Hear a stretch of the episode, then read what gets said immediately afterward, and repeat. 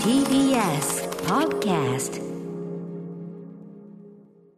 午後8時になりましたこんばんは韓国 OSTDJ の DJ クマスです今夜はこのナンバーからスタートイテウォンクラスでからガホでスタートということで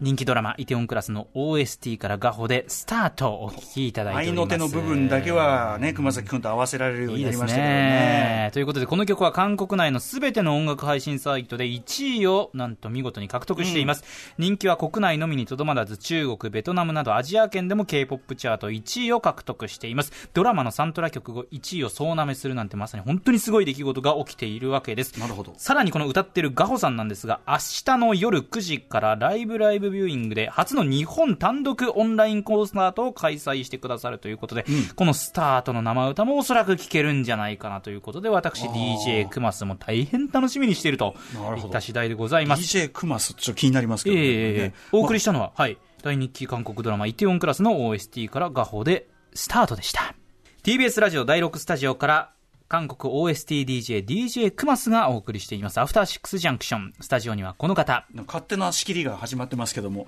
えーまあ、韓国ドラマ、韓国ドラマもちろんちょいちょいは見てますけども、はい韓国ドラマ OST となると、だいぶ初心者でございます、ええよろしくお願いします、ライムスター歌丸です、お願いいたします DJ クマスさんということで、そうですね、今日は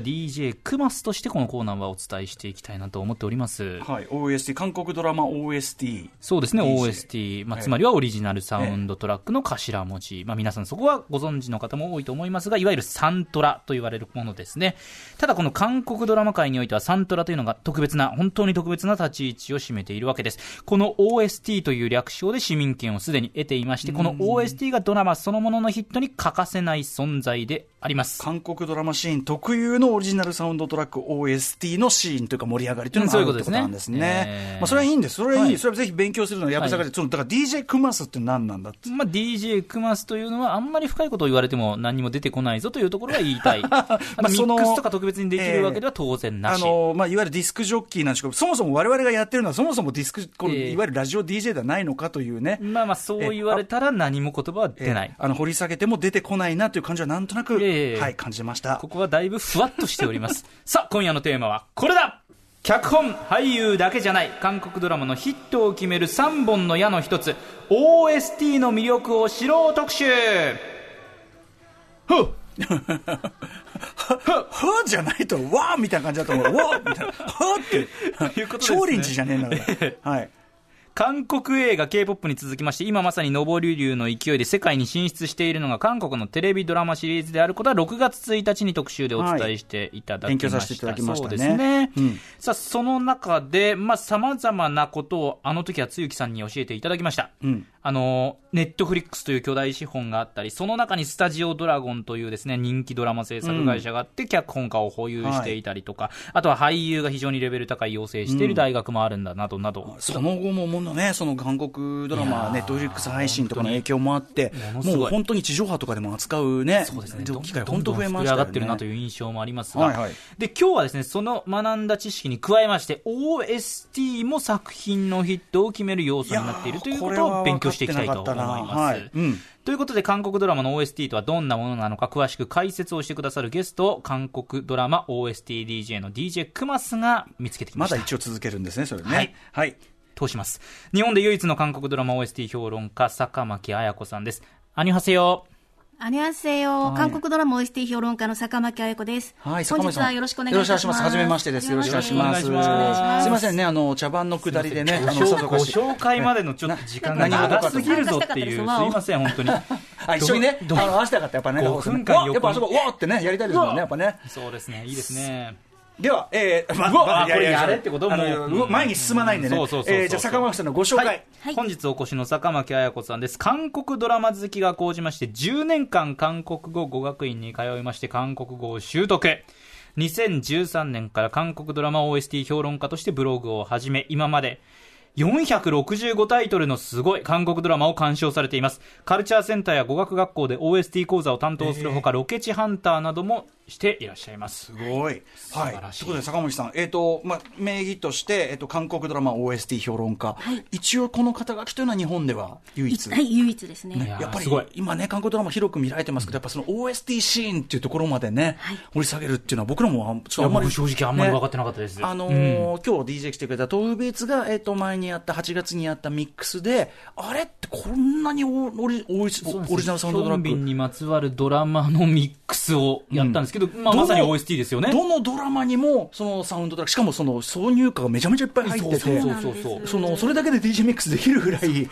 これのところ、我々えこれっていうのが一つちょっときっかけになって、ちょっと坂口さん、ぜひお話伺いたかったんですけども、よろしくお願いします坂口さんご自身、まああの、最初はもちろん韓国ドラマが好きになってということですよね。はい、そうですね。そこからその OST というところにこう特化してこう興味がいったのはこれなぜでしょえっと、私、子供の頃からアニソンとかドラマの音楽が大好きで、はいよく歌ってたんですね。はいで、まあ、あの、成田の空港で働いてる時に初めて韓国カルチャーに出会ったんですけれどあなも、るへーあのその時にやっぱりドラマを見始めたわけですよ、ええええはいやっぱりそうなると後ろに流れてる音楽がやっぱり気になってきちゃって、うん確かにでそれでこう掘り下げていくうちにはまったっていう感じになうりますね。これもちろん日本のドラマでもねそのバックで流れる主題歌がヒットするとかはあるけそうど、ですねあと挿入歌とかもやっぱそあれりますそけどもの最初の時点でもあれでも日本のドラマのそれともまたちょっと比重が違うぞっていう感じはあったわけそうでですすかなんか歌付きのものがすごく多くて、あーまあ言わあれてみるのといわゆるインストっていうんですかね、はいおとなし劇版というかねいのものよりも、その本当に感情を揺さぶるような詩が、詩っていうか、その歌詞がついた歌が多かったので、うんはいはいうんそこにちょっと注目しました。はあちょっと後ほども伺いますけどそうです本当にね。あのワンシリーズあたりに投入される歌の数が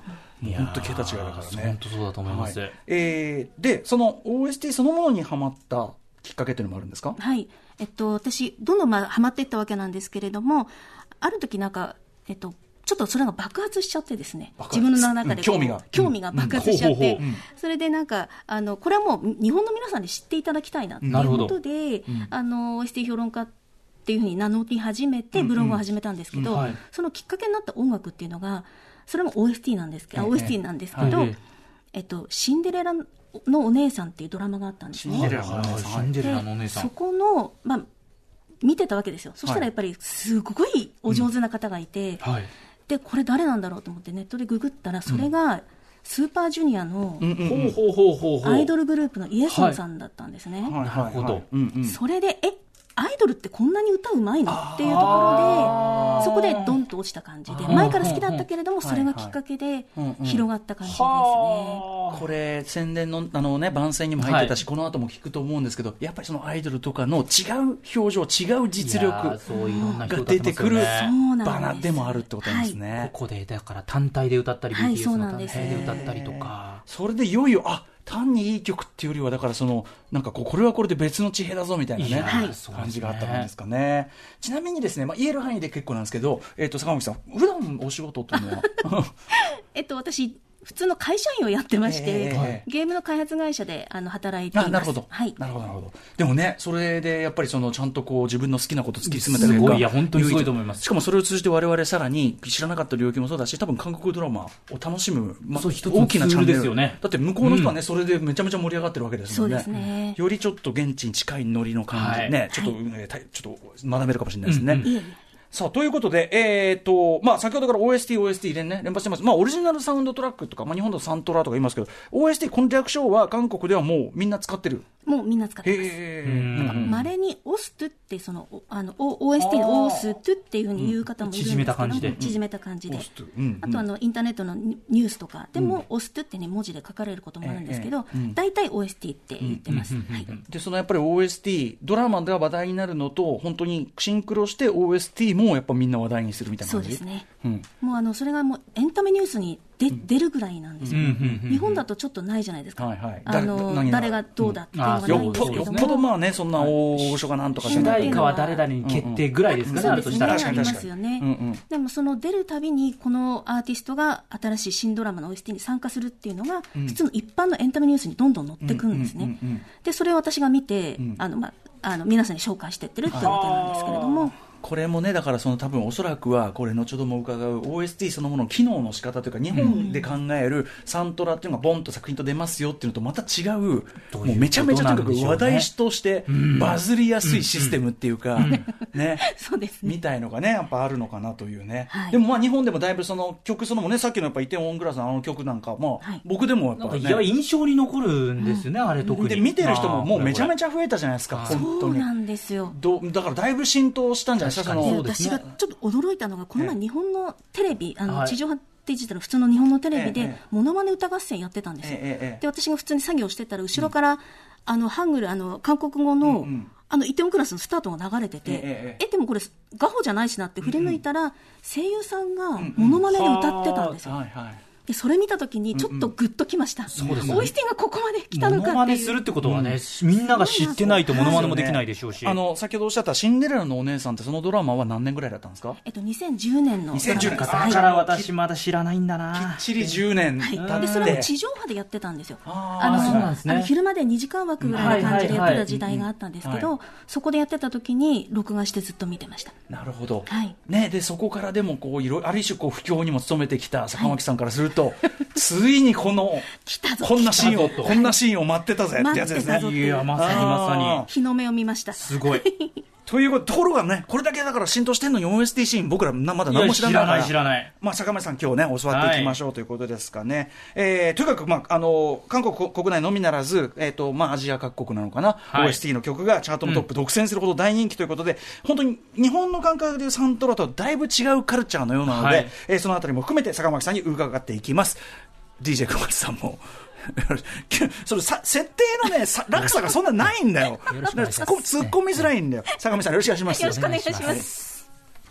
はい、えー時刻は8時14分に今なりましたアフターシックスジャンクションパーソナリティのライムスター歌丸です月曜パートナーの TBS アナウンサー、熊崎風とまたの名を韓国ドラマ OSTDJ の DJ 熊須と申しま今日す。でも別に選曲坂巻さんがするんですよねえー根本としてそうです ね、愛の不時着のね、OST も今流れておりますが、はい今夜は韓国ドラマ界において OST、つまりオリジナルサウンドトラックがヒットを左右するほど独立したカルチャーになっているということで、うん韓国ドラマの OST、その魅力に迫る特集です。いやーでもこれちょっといろいろあの日本との大きな違うーんいカルチャーの違い知そっうてですねるようで知ってないっていうあたりはい非常に興味深いと思います、坂はい巻、さんに教えていただきますが、改めてスタジオには日本で唯一の韓国ドラマ OST 評論家、坂巻彩子さんにお越しいただいております。改めまして、アニョハセヨこんにちは。よろしくお願いしおます。願いします。はい今夜はですね、3つのパートに分けてお送りします。第1部は OST の O!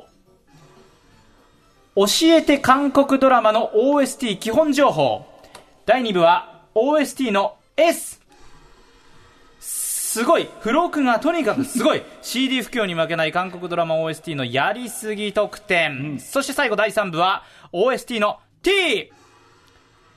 登竜門的存在 OST 界のヒットメーカーから今旬な新第7世代をご紹介こちら3本立てでお送りします早速参りましょう第1部 OST の O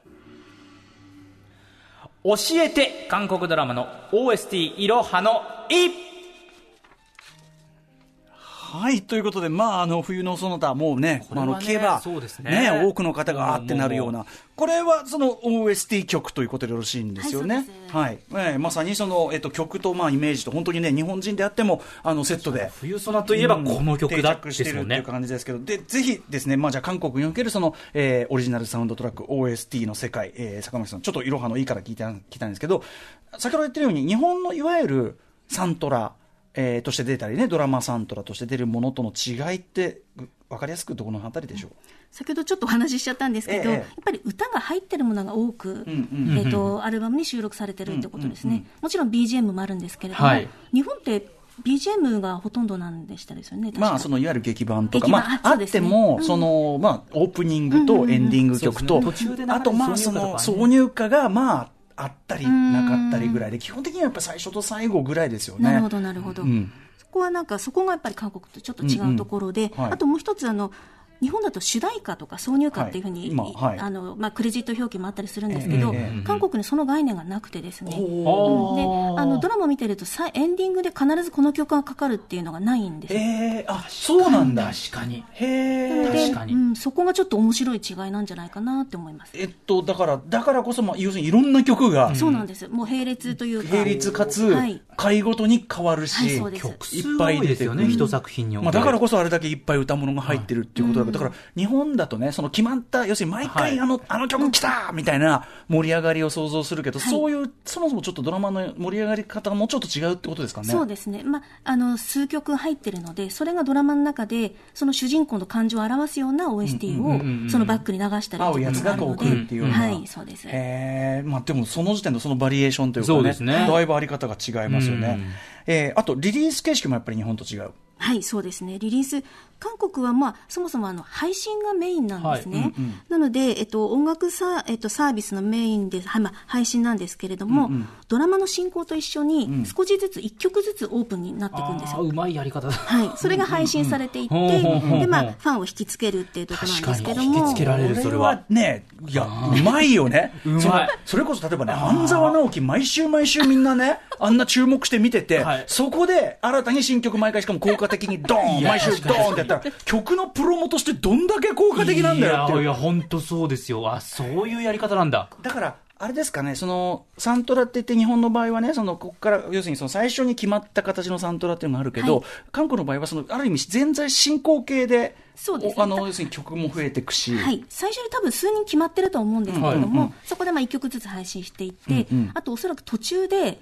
サプライズ的に、サプライズではないか、うんうんうん途中でこう、あの、柔軟にはい新しいアーティスト入れるとか、そういったこともありますね。じゃあ、あの何週目の第何話で、え、この人、歌うのえみたいなこのいやいえやこの人参加すんのみたいなそうでいすきなりね本当に10話目ぐらいで突然知らない新しい曲はといか新しいガンガン流れてきたりとかって普通にありますからね、それはじゃあ、そのドラマの進行中に、その制作を並行してやってたりもするってことなんで、そのじゅ、まあ、柔軟さだし、あとやっぱプロモとして強力すぎいるよ、やね。いや本当にプロモーションそれがはバズるよ。だっですてねドラマがバズってんだから。そういうことですよ ねこれもったいなくない本当に。ね。ちょっと真似する人かもね。そうですよね。ひょっとれいいぜひプロぜモーションでひすいいね方法だと思います。うんしたらねねえーで、まあ、小出しに配信する、まあ、そのバズりやすいっていうのがありますけど、やっぱりこう、それによって、作る側の一個好都合みたいなのもあるんですかね。そうですね。あの、それでどんどんどんどん発信していって、まあ、小出しになっていくわけじゃないですか。うんうんそうすると、まあ、あのーそこで一曲ずつ配信されることによって、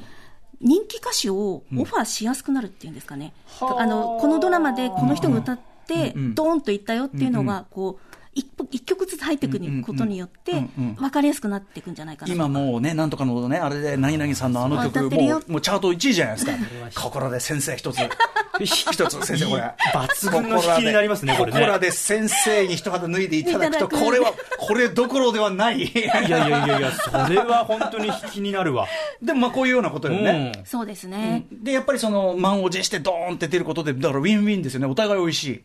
みんな美味しい。いやこれいいですね、うんうん本当にいいシステムだわこれシステムとして完成されてる感じがある、はい、バズりやすい。うんで、えっ、と、OST、まあ、あの、どういう、こう、人、普通にヒットしてる人っていうか、普通にポップチャート入るような人が、うん日本だと、歌手とかね日本だと例えばのイメージありますよね人気歌手がやうるん、ね、えーオフィシャルヒゲダンディズムがやるとかさ、そういう、そういう感じだったりするんですかえっと、そういうこともありますし、あとはもう OST 界で有名な大御所たちがいるんですよ。この世界で有名人、まあ、だから日本でも例えばアニソンのね、はい有名な人たちがいるように、そういう独自のシーンっていう感じですかね。そうですね。で、まあ、あの、OST の大御所さんたちってもう、えっと、ソロでも自分、自分でも成功してる人がほとんど多いんですけれどうんうんうんも、その人たちをオファーしたりとか、はいあとはさあの、本当に人気歌手を、んあの、オファーするとそかう、そうアイドルとか、アイドルとか、うんうんはい。っていうオファーの仕方ですね。先ほどね、あの、シンデレラのお姉さんという作品のそのサントラ聞いてて、はいそのスーパージュニアのメンバーが歌ってることを知り、はいで、この歌うまい人って思ったのに、えスーパージュニアだったんだっていう、そういうこう、なんていうのユニットっていうか、そのソロ的なっていう、そういうこう展開みたいなのもあるってことですかありますねはいうんそれがそそこでその先ほど歌のうまさに驚かれたって言いましたけど、はいやっぱりそういうこう、うんうんうんグループでは見せなかったこうスキルとか、そうですね表情を見せるみたいなのも売りだったりする、はい、アイドルグループってやっぱりあのパート分けで自分が歌うパート決まってるじゃないですか、はいはいええええなのでぶっちゃけぶつ切りで歌うしかないので、うんうんうんなのででもそれを1曲全部ピンで最初から最後まで歌えるっていうのは、うんうんあーほぼソロ曲もしくはもう OST しかないんでそすよっねか。そっかそっかなるほどね確かにね、やっぱグループアイドル花盛りですしそうなんです、ここもはいね、そうグかルそうープかのその魅力はあるんですけど、でもファンとしてはやっぱり推しメンが一曲全部歌ってくれたら、それはそれは嬉しくですて、よ。だし、その中で例えば歌手、本当は歌唱力が発揮できるっていう人とかは、まあ、OST で、例えばそのそうですねグループイメージとは違うバラありますあーります。ドを歌うとか多。分例えばエクソのチャンネルチャンネルっていうのがいるんですけど、エクソルはいはいはい彼って実はダンスパートっていうんですかね、うんダンスパートなんですけど、声がちょっと低くて、はいうんうんで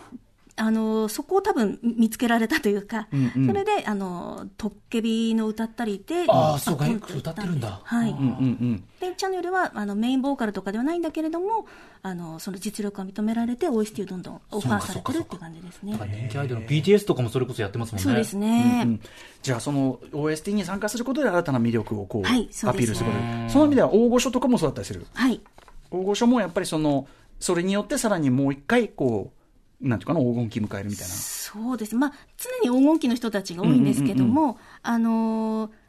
まあ、グローバルにその自分の歌を知ってもらえる場所なので、そういった意味では大御所さんたちもこぞって、OST は、うん、参戦したいんじゃないかなと具思体的にいます。配信もされるし、ドラマうも。んちなみに先ほどそのアイドルがソロで OST に参加すること OST ドルっていうはい、あのそういう言葉があるのえっと、韓国で演技をするアイドルのことを、演技ってあの韓国語でヨンギって言うんですけども、はいはいはでヨンギドルって言うんですよ、はいはいそれに私がちょっとこうパク パクっててないんですけど、ええええ OST ドルっていうふうにそれをちょっと勝手に名付けてあお命り名ますなるほどなるほどははいい、命名させていただき坂ま巻すさん命名ってこと私命名あなるあほど人が実際は多いから、その命名ができたってことですもんね。であのそうだ先ほどちょっとあの言い忘れましたけど少しずつ小出しに出してってで、えっと、全部放送が終わったところでドラマシリーズが終わったところで、フィジカルのはいアルバム、そうです CD とアかルバがムにまとめられて発売になります、でしかもそれは、まあ、後ほど出ますけど、、はいろいろもう要するにファもンうアイテムとたしてまらない感じの韓国なんかね、まあ、基本的には音楽配信で聴くでしょうかいやいやらそうですよねそんなもんわざわざ買うようなや つがやっぱりうひゃうひゃ言うようなはいものがこう喜ぶ得点があるっていうぶち込まれてことるですそねうなんですいやー素晴らしい。はいえーでですね、まあ、根本的な部分でその韓国ドラマが特にその OST の市場大きいのはなぜなんですかえっとですね、これがドラマの数、うんタイトル数が一番の要因だと思うんですよ。はいうん韓国、まあ、韓国、まあ、ドラマ大国と言われていて、ええはい1年間に100から130ぐらい、あの、ドラマが作られるんですね。うんでお、基お偉いよ本な、 1週間に2話ずつ放送されてましそうなて、そ,、んですよ本当にねれで繰り返していくと、どんどん本当にひっきりなしにドラマが生まれてるんです一よ。週に話いずやつだから追い切れないですよね、月火とか、だから金土とかでやりますもうんんそうですね、ね今ね、トリックスで同時配信してるものでとか一は。つのドラマで OST が1曲ってわけはないので、その分、倍に倍にこうどんどんどんどん OST も作られていって、はい自然と OST の市場の規模っていうのは大きくなったんだと見てます。うんうんうん、とやっぱりドラマ作りのやり方で日本だとやっぱり連続ドラマっていうのは決まったところで決まったある程度決まった曲そうですねが流れることでこうはいはいうんなんかおお決まりのエモーションを引き出すってことがあるけど、はいそこでやっぱそのどんどんどんどん新しい曲を投入していくっていそううですね特有のこうなんていうのかなやりそれ方うんこれそれでもうファンを飽きさせないっていうのはあると思うんうんすごいまですこれで昔からこれはやっぱ韓国ドラマってその新しどんどんどんどんこう曲を入れていそくうシでステす。ムあっての、なんか、韓国ってこう、一つのものをこうどんどんどんどん、なんだろう、パワーアップさせていくのが上手なんですよね。うん何か同じものがあったとしても、日本と同じものがあったとしても、それをとことんこう突き詰めていくっていうことが多くて、だからそれも、応援してもそれなんではないかなと思うんですまよあね。足し算思考っていうのもね、きっとありありますもんね。ええええええうんでもこれだけ曲あっても印象に残ってるイテウォンクラスとかもそうですけど曲はあるっていうのはこれまたすごいですそうねなその中からこう、なんか生き抜いてきたっていうか、なんか、えよりそういうことですよね選ばれてきた OST なので。お話伺ってると通常のポップミュージック市場と本当に匹敵するデカさのその OST 市場があるってことですよねそうなんです。回も転う数ひがもう韓国のエンタメだと K-POP で OST なので、別のカテゴリーとして扱われるんですよ。と OST はもうそうなので音楽はあ同じ音楽でももうそれだけあの認知度が高いんですよね。なるほどそうかじゃあそういう意味ではさっき言ったようなそのエグゾのメンバーがはいとか、えースーパースーパージュニアがとかスーパージュニアいろいろね、はいなんていうのってはい要は k p o p の人が OST に進出みたいな、はいそうですそういう考違えうジャ方ンルなんにだ行ったみたいななるほどなそのういでうことだねまあ私もその一人なんですけど、まあドラマと K-POP の架け橋的なものが OST って私は思ってます。なるほどなるほどなるほど、で私も実際にそこからシャイニーっていうグループが好きになったりとか、うんなのですごく大きな力持ってると思います。あとやっぱ韓国ドラマ途中で CM がないって。そうなんです。そうなんですね。はい、あの途中で CM が入んないので、その分多分 OST が扱いやすいんじゃないかなっては思あうんですーねそうか。そうかそうこかれそうかこれそのスポンサー入ん入んないとかそういうことじゃなくてもうやっぱり作りがそうなんですね。そうですね。へーで、最近あるのが、まあ、30分にして、間に CM 入れるっていうドラマもちょっと出てきてはいるんですけうどんうんうんうん、一応基本60分以上、60 60分前後はいそうですねをそれが多いぶでっすね続けで、おトイレ休憩なしの、あの、ドラマ放送になりますね。となるとやっぱり曲も当然投入しやすいし、はいっていうね余地が生まれるということなんだ。なるほど。ちょっといろいろ日本との土壌の違いとい基うか。本の段階で知らないことばかりで、うん、でもそのやっぱ毎週やるドラマ、毎週みんな楽しみにしているところに曲も作って、これはやっぱプロモとして理にかなってるっていうか、ん一大市場になっていて、本当にちょうどその、はね、半沢直樹あったから、半沢直樹に1曲ずつ毎週そのあれがついてたわあらもう、最高ですねどんどんなことになってたんだって。そういうことですよねねえことだよね。はい。えー、といったあたりで基礎情報を伺ってまいりました、はい OST。うん。 TBS ラジオアフターシックスジャンクション本日は韓国ドラマでサントラ OST が一つのカルチャーとして独立しているということで日本で唯一の韓国ドラマ OST 評論家坂巻彩子さんにお話を伺っています続いて第2部に行きましょう OST の S すごい付録がとにかくすごい CD 不況に負けない韓国ドラマ OST のやりすぎ特典わあ S はすごい。すごいとにかくすごいっていうあー低音クラスの曲なかなかこれもいい曲だなかなか無理くりやってますけど。はい。ということで、先ほども伺いましたけど、基本的にはドラマの放送中に、どんどんどんどん使用された曲、配信でリリースされて、それがどんどんバズるってことですもんね、はいみんなね。で、ドラマが終わったところで、まあ、いわゆるフィジカル、はい CD と CD かアルバムが出発売てにいなりまするわけですよね。はい。何が、何がすごいんだろうもう、とにかく豪華なんです。豪華、もうあの CD、あまあ、パッケージこう開けるじゃないですか、はい CD がどこにあるか分かんないぐらい豪 華なんですよ。 CD にた CD にたどり着くまでが。あれ、これに入ってるかな、あれない、これ、こっちかな、みたいな感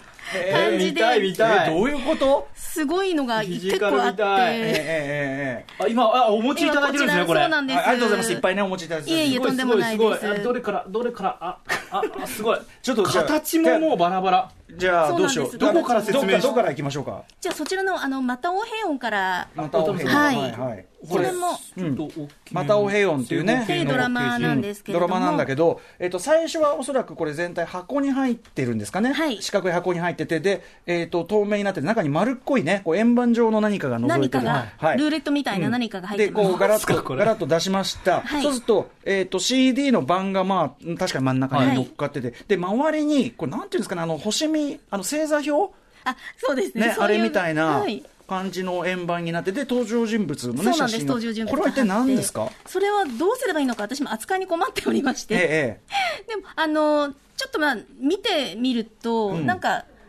あんまりその面白くはないのかもわかんないんですけど、うんええええ私としては一番のコレクションの中の一つなんですけれどなも。んでもまあそれぞれああのあれですね周りにこう家だのハートだのその飛行機だのそうなんですか天秤だのまあ要するにドラマの進行とか本人たちのキャラクターに引っ掛それけにた引っ掛けたものだと思います。はい。っていう、だから本登場人物たちのこうなんていうのパワーバランスの変化うんうんうんうんみたいなものをこれで表現してるっていう、まあこれまあ要はなん何これって感じもいやそうそうなんですフそうァなンんではす絶対喜ぶっていうものなんですよね、あのでもそのドラマ見た人でさえ、はいそのね、またおへいおんさんを見た人でさえ、を見た人でさえ、ん何これって、この、うんうん 何これものがね、そうです私、自分で講座やるときも必ずこれ持ってくんですよ、はいはいはいや実は OST こんなのもあるんですって言うと、みんなすごい不思議があってて、うんうんやっぱりな,、ん、なんだこれはっていうふうに、すごいいい反応をもらえるので、はいいいネタになってます。もうあのやっぱり今、僕、手に持ってますけど、なんだかわかんないですね。またお部屋って簡単に言うとどういう作品ですかえっとですね、ちょっとファンタジーというか、あの、超能力が入ってるんですけれども、あの、えっと、エリック、あ、あの、シンファンのエリックが主人公なんですけども、その男性が昔付き合ってた女性と同じ名前の女の人に出会うんですけども、はい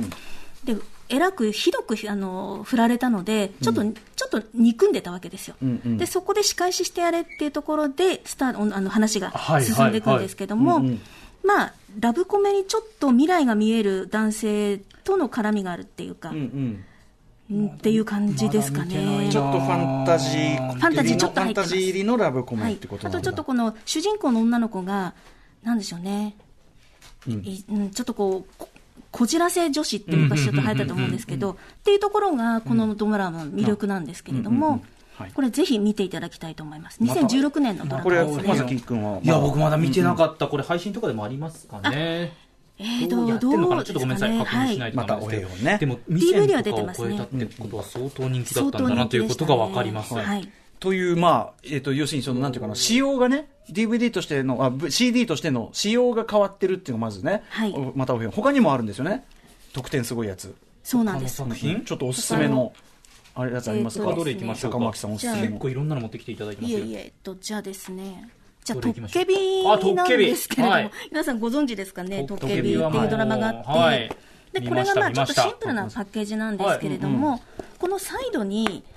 あのー箱にね名台詞が入ってるんですよ。うんうんうんうんハングルなんですけれども、このドラマって中に名台詞がいっぱい入っていて、んうんそのセリフをあのネットで公開ししてるファンもすごく多くて、はいはいはい。その中の一つがここに刻まれてるんですね。うんうんうんで、まあ、中開けますと、なぜかこう、ペラペラ漫画みたいなものがう、わ、本当だ。本当だ、箱を開けると。箱開けると、うんうんこう、ペラペラペラって、こう、ええなんええか、あいいなあの、一番こう、シーンあが。ただのいい、なあの、写真集じゃなくて、はい、ちょっとこう、ペラペラっていうのが、なんだかこう、うんうんうんうわ、いすわごゆいする、ごい。うん、工夫で、名シーンがこう、浮かぶっんんていうのがあっうて、んうんうんまあ、あとは歌詞カードと、普通に、名シーンの、えっと、写真集が入ってます。あのパッと見たところ さっきのねあの、えっと、またおへよんのはい CD なんかはもう、ま、丸だし、はい。あの形がもう全然違いますよねもう大きさ自由形ななんですかこれ全然自由ですルールというかはね。い。大変すごい。愛の不時着ただ、あはい。じゃあ、これ、愛の不時着愛なのん不で時すけ着どもあ、るとあ知らなかった。これもこ難れしいな、こがれちょ。っとなんでしょうねこれもあの名シーンの、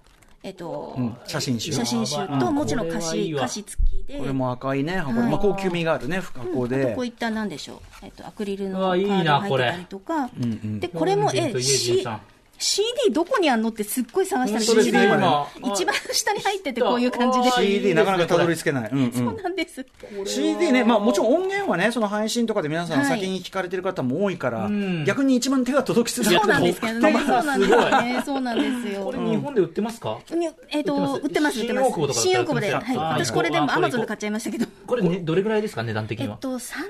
あああでも3000円ぐらいだったかなえい全い然いいです。んファングッズとしてははいやもっとほら、うんファン向けグッズって得点ねがすごいから。そうもうなんです1よ万ぐらい全然ね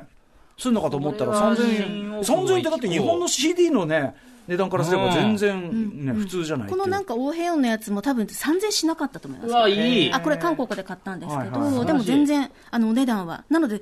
余計こうお得感があって、うんうんうんこのパッケージは私おすすめですね素晴らしい。まあ、とにかくあれですねあの手この手ではいいろいろつけてくると、で形も自由だし、まあ、しまいにはなんかよくわかんないルーレットがついてたりとか自由なんか、うんあのちょっと余談なんですけどこう全部紙なんですよねこうパッケージが、はいはいで日本の CD ってこうプラスチックのケースあ確かにが確かにあってなんですけどやっぱり一回剥いちゃうとあのこう紙なんでちょっと擦れちゃうので、はい私ジップロックで管理してます、保管してますます。ちょっと傷んで嫌なのでさすがでございます。大事なもの持ってきていただいいてやとんでもないですしかもその形が全然バラバラだからそうなんですが、こう収納はすごく困るんですよね。ね大変ですよねはい重ねにくいというかねそ。うなんで す。なるほど、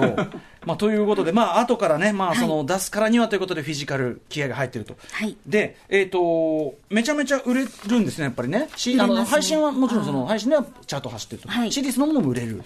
韓国の国内はそれほどじゃないって聞きます。あーうんうんうんやっぱりあちら配信がメインなの配で信王国、うんはい、なので、ただまあ、にあの外国人向けなんでしょうね。そのまあ、俳優さんが好きだったりとか、そのドラマのファンが、んまあ、コレクターさんが買うはい、というまあふそうりゃな、、そううんことが多いと思いじゃまあ、要す。するに数量は当然限定生産そうですといね。ことですかね。なのでうんうん一回作ったらもう追加採算しないって聞いてます。まあそうよね、あの初回限定とか、これはまあ日本でも何でもそうだけど、やっぱね、特集仕様はそうですよね。はいでしかもこのシーン、なんと、この夏、大事件が。大事件がありました、うんなんだなんという事件もうね私もちょっとは、まあ、初めてなのがびっくりしたんですけども、ええドラマ「最後だけど大丈夫」っていう、うんキム・シヨンのこれもネットフ主リックス役でのドラマネットフリックスでやってますね、見ました見ました。なんですけども、えっと、この音 CD アルバムの予約の段階で全部完売してしまったそうなんですよ、いやー、へまあー確かにな、いいドラマだったしそれで、、人あ気もあのる追し。加の追加生産したっていうのがそれこそエンタメニュースに載ってるんですよねそれがだからその韓国ね国内ではそれほどっていうふうにおっしゃってましたけど、それにしてもこんぐらいそれ聞いにちゃっしたてもそうなんですえー、最高だから大丈夫ね熊崎君もご覧になって、もう見ました。簡単に作品補足しますと、最古だけど大丈夫。ネットフリックスですね。はい配信、キム・スヒョンさんとソイ・エイジさんという美男美女ですが、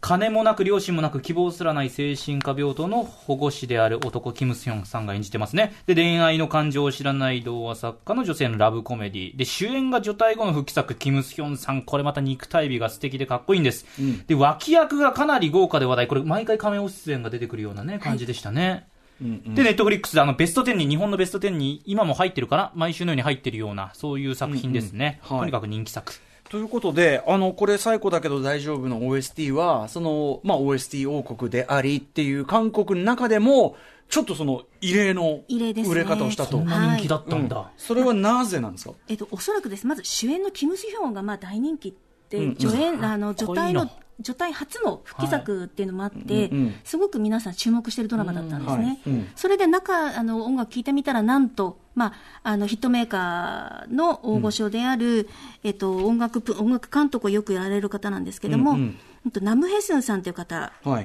あの、はいこの最高だけど大丈夫の OST うんの、えっと、音楽監督されてるんですね。そへこでー、韓国の方の、えっと、ハートは静かみと。これ、つまり、ナムヘッスンさんって聞く相当なと方なんです、か韓国の人は、もう OST 界の大御所っていうか、え、もうナムヘッスンやってれば間違いねえじゃん、OST。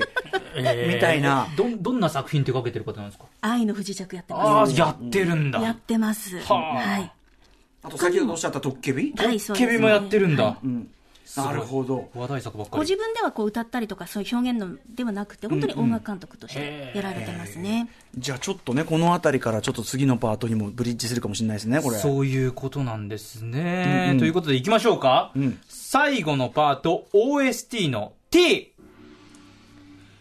登竜門的存在の OST、剛腕ヒットメーカーから今、OST の第7世代が来てるいやー、ということで、これ流れてるのが愛の不時着の OST、ペク・イエリンさんの曲なんですけれども、はい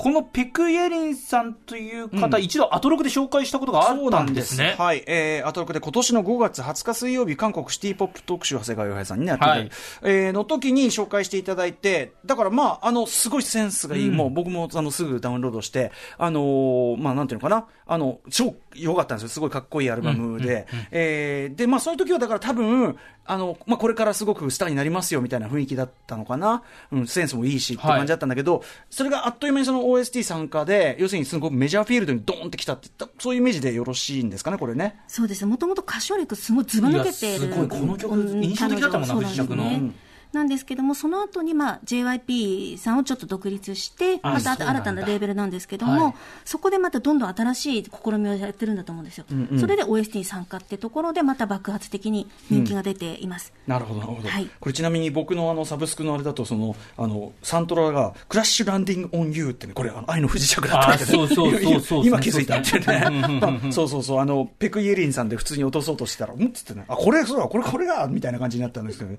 なるほどね。じゃあちょっと、あの、要するにそういう感じで登竜門というか、それまでちょっとこう、あの、実力があったりとか、歌唱力があるみたいな人が OST に参画することで、参加することで、一気にドーンと。はい。いいっていうそういう場にはなってるってことですかうんそうですね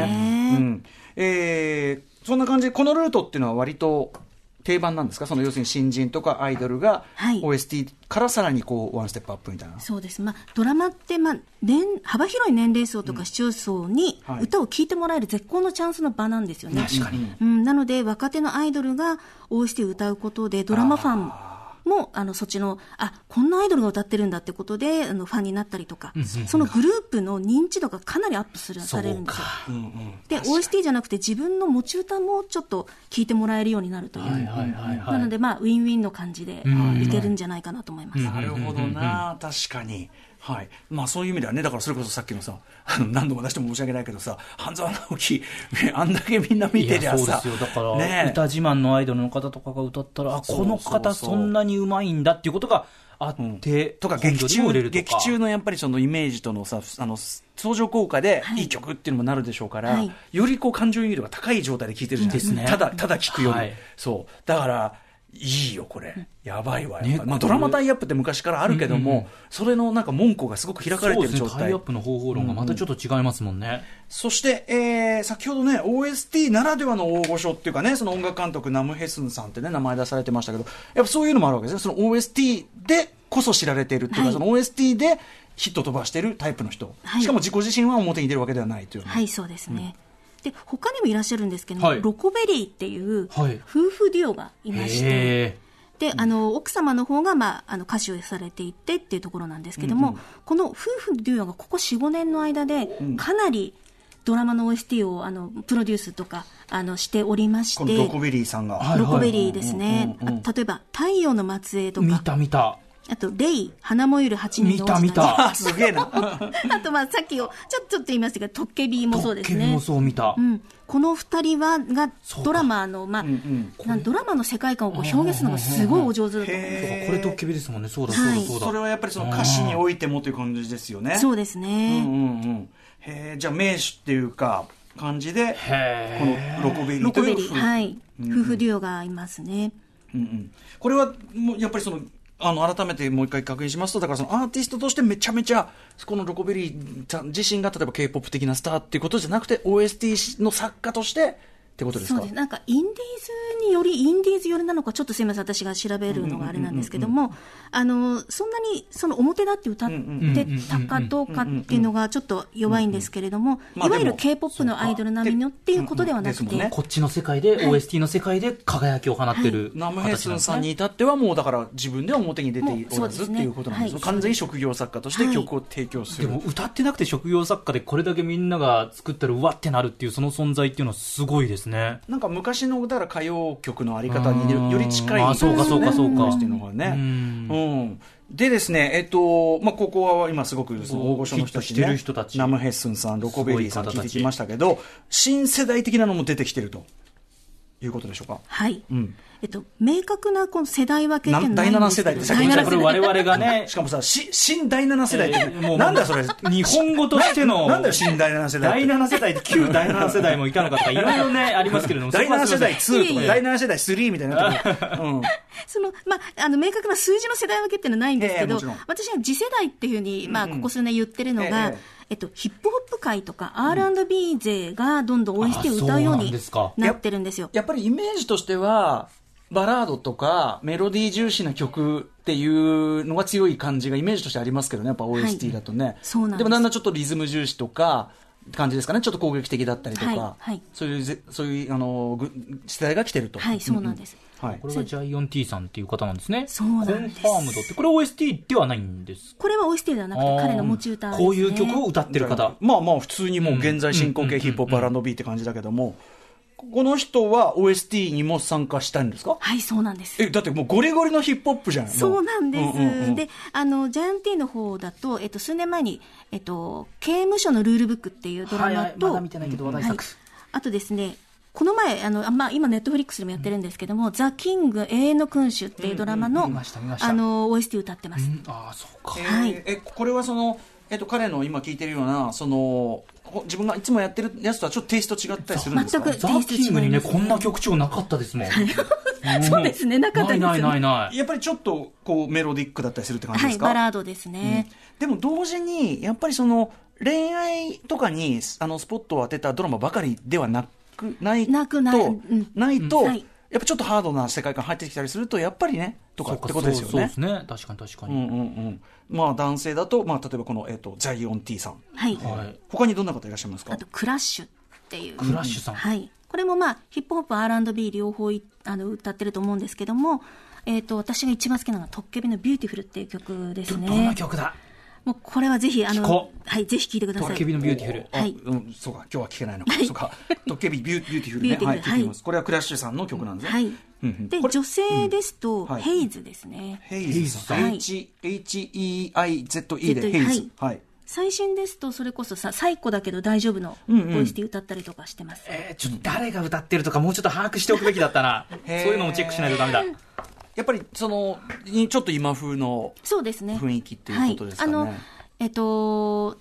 彼女すごく声が高いんですけども、なので、あの、歌い上げるような、こう、なんかこう、にじみ出るようなバラードではなくて、語りかけるような感じのバラードを歌うんですけど、本当聞いてて心地よい声で、うんちょっとおすすめです、ヘイズ。ヘイズさん。ヘイズさんはいだからね、だからやっぱさ、ドラマ見てる時も、ドラマ追うだけじゃなくて、そうですねの多彩な OS で後ろでかかる曲たちも、リアルタイムでバズる人たちの観客であるかのように、キャッチしていかないとってことなんだよね。誰が歌ってるどの曲なのかまでチェックしないとダメだ。新しい楽しみ方だ。よより情報量が増えるってことだようね。んそうですねはい。ではここでですね、今この曲ですね、普段 R&B で活躍しています、ジャイオン T さんが、実際 OST ザ・キング永遠の君主というドラマで見せた美声のバラードをお聴きください。はジャイオン T で I just want to stay with you お聴きいただいています。これがザ・キング永遠の君主に出てくる OST で。 OST ちょっと待ってください、ジャイオン T さん、さっき聞いたコンファームドのね、もう発声が違うし、お同じ人とはなんかこんな繊細なそうな歌ん声ですでやる人なんですね。すごい歌唱力も素ギャップ晴らしいですがすごいね。今、今後ろでまた流れてる。ずりーぞ、このキこャのラ編。曲歌ってる方がさっきのバラードを歌ってたんですね。ちょっとキャラ編が、えーキャラ編がひどくないか、俺ちょっと。すごい。ねえ新しい自分を見せるきっかけにもなでるんもですやね。っぱさ、そうそうそう、だからそうそう、こういう能力があったはらいそういうことですね、スキル発揮する場にもなるし、ファンはま逆に、まあ、ここから入ってはい、、あそうでの、す彼のその自ハー分ドたなち方のの持ちも持ち歌の方のファにンもに行なるくっていしう。、ギャップ萌えもあるだろうしそう。なんですねありますよ、こんなのずりーよ、ずりーずりー。あー同一人物だと思えないあーずるいずるいあじゃあ、アイオン T さん、素敵。はい、ということ、いや、でも、あの、なんかすごくわかりやすく、その OST シーンっていうのに、こう、んなんていうかなどういうふうに、こう、皆さんが、こう、なんていうかな、自分の能力を発揮する場合にしてるかとかね、あその、うです逆ねに自分のフィールドに引き込むあれにしてるかっうんて、すごくわかりやすい、こう、対比だったね、これ、いや、わわか、本当にわかりやすかったです。はいちょっとまだ時間あるかなうんもう一発行きましょうはいうんおすすめの OST シーンがまだまだいたら教えてください。はい、えっ、と、これ女性なんですけど、OST の女王女王と呼ばれている女性シンガーのベンさんご紹介します。はい。はい。女性3人ボーカルグループでデビューしたんですけど、ソロに転向して、えっ、と、OST も歌うようにななってます。うんうんで彼彼女はその、まあ、ヒップホップとかではないんですけれども、バラードがとても上手で、私の一押しポイントは、はい絞り出すように歌う高音です。ほう。もうぜこれもういろんなところで歌ってますので、ドラマにも入ってますので、多分私が調べた中では一番多いんじゃないかなと思います。ああ、一番はい、OST OST。歌ってる曲女王なんだが。はいこれは2016年のまた、オーヘヨンの中ではい歌われているはい。曲夢ですね。のようにというか夢のようにという曲ですいね。や、これも今、後ろで流れてるの聞くだけで、うわ、いいって、もう曲が、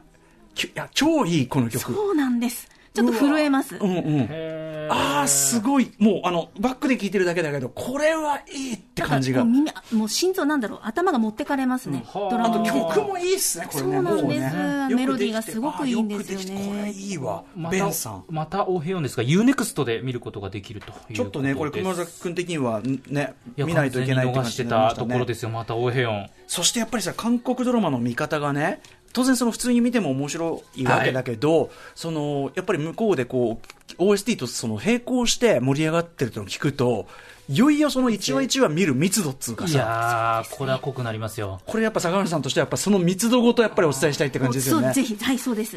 新しい楽しみ方。情報量とか、サあーーまあ、サービスですね、サービスとか、あとなんかそのやっぱドラマながらのドドライブしてる感じ、毎週、ん毎週繰り出されていく感じとかって、ね、これはやっぱその、ならではのもんだから、あと YouTube でもほとんど聴けるので、はいはいはい。もうそれがもういつも聴いてます。もちろんいやー CD 買っそうでてすねあの入れてますけれどうんうんうんも、はい聞きやすいですもんね、そ聞きれやはすいですね。ドラマのロスを埋めるためにもは OST いって非常に有効なね、ずっと聞いちゃいますし。いや、しかし本当に日本で、けあの、え、韓国ドラマ盛り上がってる、K-POP 盛り上がってる。でも、ちょっとぽっかり空いた巨大な部分、ちょっと今日坂巻さんに埋めてもらった感じがする。はいあああ、嬉しいです。いやあー、り知がらとなかうございまこんったなし、ジ知れてャよンかルっがあたって、これだけ巨大ジャンルで盛り上がっていて。はい。といったあたりでお時間近づいてまいりました。はい、アフターシックスジャンクション、今夜は坂巻彩子さんをお招きしまして、韓国ドラマのヒットを左右する OST 特集をお送りしてきました。はいということで、最後に坂巻さんから、えー、一言、はいお願いします。はい。こうメッセージと言いまメしッょうか。セージ。はい。今日 OST 特集でお話しさせていただきまして、本当にありがとうございます。幸せでございました。ドラマヒットの立役者でもあって、ドラマから一人歩きして歌いつなが、つながれる音楽、それが OST だと思ってます。これからもよろしくお願いいたします。あと宣伝になっちゃうんですけれども、私、インターネットラジオをちょっとやってまして、あとブログもありますので、はいえそこでいろいろ OST について発信していますので、そちらもよろしくお願いいたします。ありがとうございました。はい、ありがとうございます。これはありがとう坂ございまます坂巻彩子さんえーとか韓国ドラマとか OST とかこういう感じで、はい検検索すれば出てくる感じですから出ねてきますはいぜひ皆さんちょっとこちらもね、えーインターネットラジオそしてブログ見てくださいあのとにかくあとねあのガホさんがね、えーはい明日夜9時からね LINE ライブでそうですよライブやるなん披露してくださるということでははぜひちょっとこれねうんわーってやるうわ ちょっと違うとちょっと熊崎君違うとなんか少林寺みたいになっちゃううんまあとにかくあの今後だからその OST のね、韓国ドラマの解説もそうだけど、OST 解説ということで、ぜひ坂巻さん、またちょっとうんあありがとうございます。勉ぜ強させてひ、ぜひ、くださいぜひよろしくお願いいたしはまいすよ。ろしくお願いしますありがとうございしたということで以上韓国ドラマ OST 特集でした坂巻さんありがとうございましたありがとうございましたありがとうございました After Six Junction.